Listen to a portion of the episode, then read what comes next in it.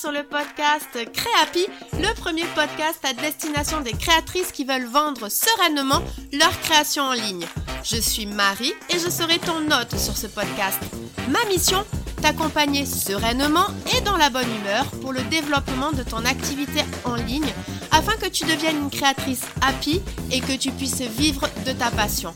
Communication en ligne, réseaux sociaux, boutique en ligne, organisation, stratégie de vente, tous les meilleurs conseils te seront donnés et décryptés. Alors installe-toi confortablement et c'est parti pour l'épisode du jour. Les marques qui utilisent le content marketing connaissent une croissance 8 fois supérieure sur leur site. Je répète, les marques qui utilisent le content marketing connaissent une croissance 8 fois supérieure sur leur site selon une étude de Aberdeen Group. Hello hello Et oui, tu es bien sur le nouvel épisode de Créapi. Et alors, avec ce chiffre, j'annonce tout de suite la couleur de cet épisode et même des trois prochains épisodes à venir, puisque oui, je vais te parler de content marketing, c'est-à-dire le fait de créer des contenus sur le web pour rendre visible ta marque et avoir de nouveaux clients.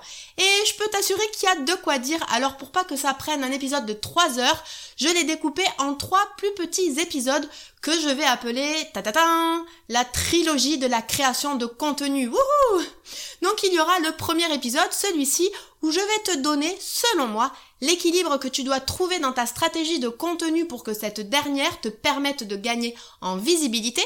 Le deuxième, celui de la semaine prochaine, du 13 février, où je vais te livrer mon processus de création sur Instagram, puisque c'est là où tu me suis le plus souvent et c'est là où je crée le plus de contenu. Et le dernier épisode, celui du 20 février, je vais te donner les trois raisons qui font que nous sommes irrégulières dans notre création de contenu. Et bien sûr, je vais te livrer les clés pour éviter ces erreurs. Alors j'espère que ce sommaire et ces sujets te plaisent et c'est parti, on démarre tout de suite avec l'épisode du jour. Donc je le disais en introduction, mais le content marketing, c'est de créer des contenus sur le web pour rendre visible ta marque et avoir de nouveaux clients.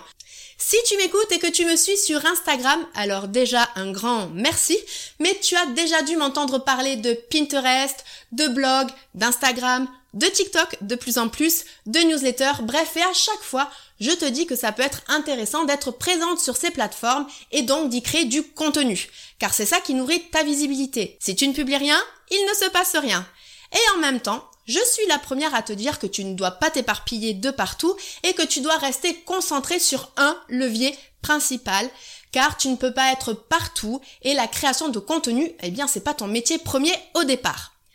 Sauf qu'on l'a remarqué avec Instagram en 2022 et avec ses changements de format et ses nouvelles intentions, on se dit peut-être que de tout miser sur Instagram et donc plus globalement sur un levier n'est peut-être pas le plus judicieux.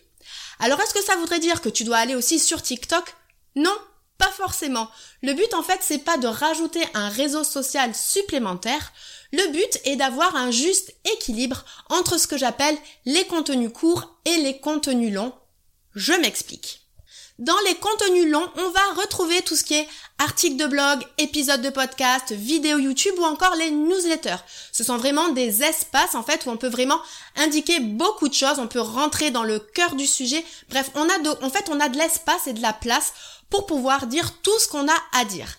Là où les contenus courts vont plutôt correspondre à des publications sur les réseaux sociaux, à des épingles Pinterest, à des publicités en ligne, là ce sont des contenus où de par le format, on va être limité dans tout ce qu'on a à dire et donc on ne pourra pas s'exprimer autant que ce qu'on le voulait sur des contenus longs. Et donc si par exemple tu es déjà sur Instagram, alors comme je le disais, je ne te recommande pas forcément d'aller sur TikTok en plus, bien entendu, tu peux le faire notamment si tu souhaites recycler tes vidéos Instagram. Là, je peux pas t'en empêcher, c'est vraiment qu'un plus. Mais je pense quand même, si tu cherches aussi à gagner du temps, à ne pas t'éparpiller partout, je pense que tu as plutôt intérêt de travailler aujourd'hui en 2023 sur un contenu long. Pour rappel, voici les quatre avantages d'un contenu long.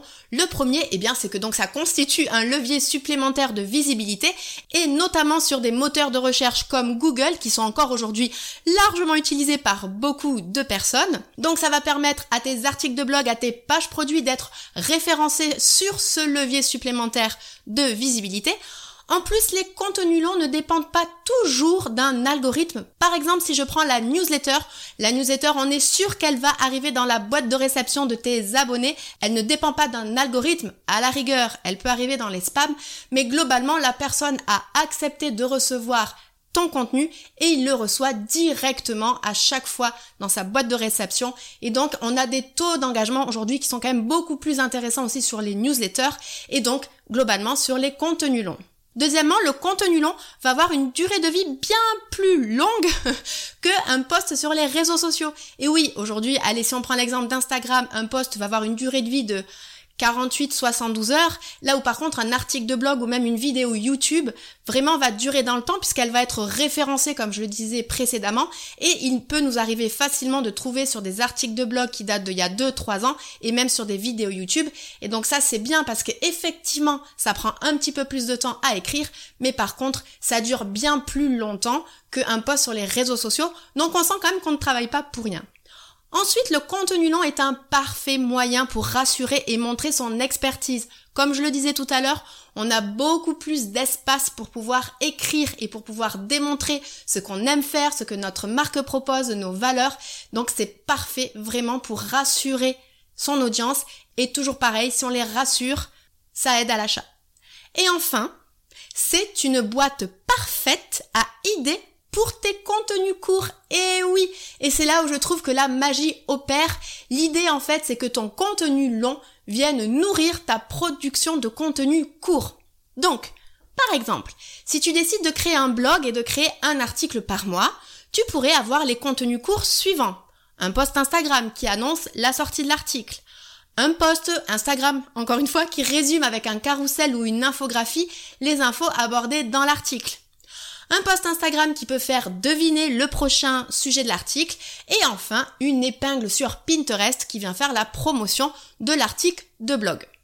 Ou encore si tu décides de créer une chaîne YouTube et de montrer sous forme de tuto comment tu crées tes créations, eh bien tu pourrais en sélectionner un extrait ou le mettre en accéléré et l'utiliser en réel sur Instagram, voire même pourquoi pas en faire un carrousel qui présenterait les étapes de création, ou encore une épingle idée sur Pinterest. Donc par exemple, et je sais que c'est le beaucoup de cas d'entre vous, si tu es aujourd'hui plutôt présente sur Instagram, là l'idée en fait c'est de déporter ton effort de création de contenu d'Instagram vers ton blog ou vers ta chaîne YouTube, bref, vers le contenu long que tu vas choisir. Alors bien entendu, je ne te dis pas que ça te prendra le même temps, ça va te prendre forcément un petit peu plus de temps, mais grâce à cette toile d'araignée des contenus, tu toucheras donc de nouvelles audiences à partir de quelques idées de contenu et donc tu auras encore plus de chances de faire connaître ta marque, ton travail et de vendre. Et c'est ce que j'utilise moi-même, donc à date, en février 2023, j'ai trois contenus longs, mais qui sont finalement issus d'un seul contenu long, à savoir mes épisodes de podcast.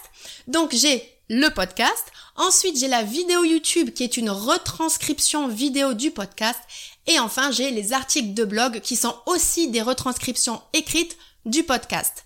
Et ces trois types de contenus longs me permettent donc de créer les contenus courts suivants, à savoir donc des épingles Pinterest pour mes articles de blog, des posts Instagram qui présentent l'épisode de la semaine, des stories Instagram qui présentent l'épisode avec des extraits vidéo et parfois je fais même des infographies sur Instagram qui reprennent des concepts abordés dans les épisodes.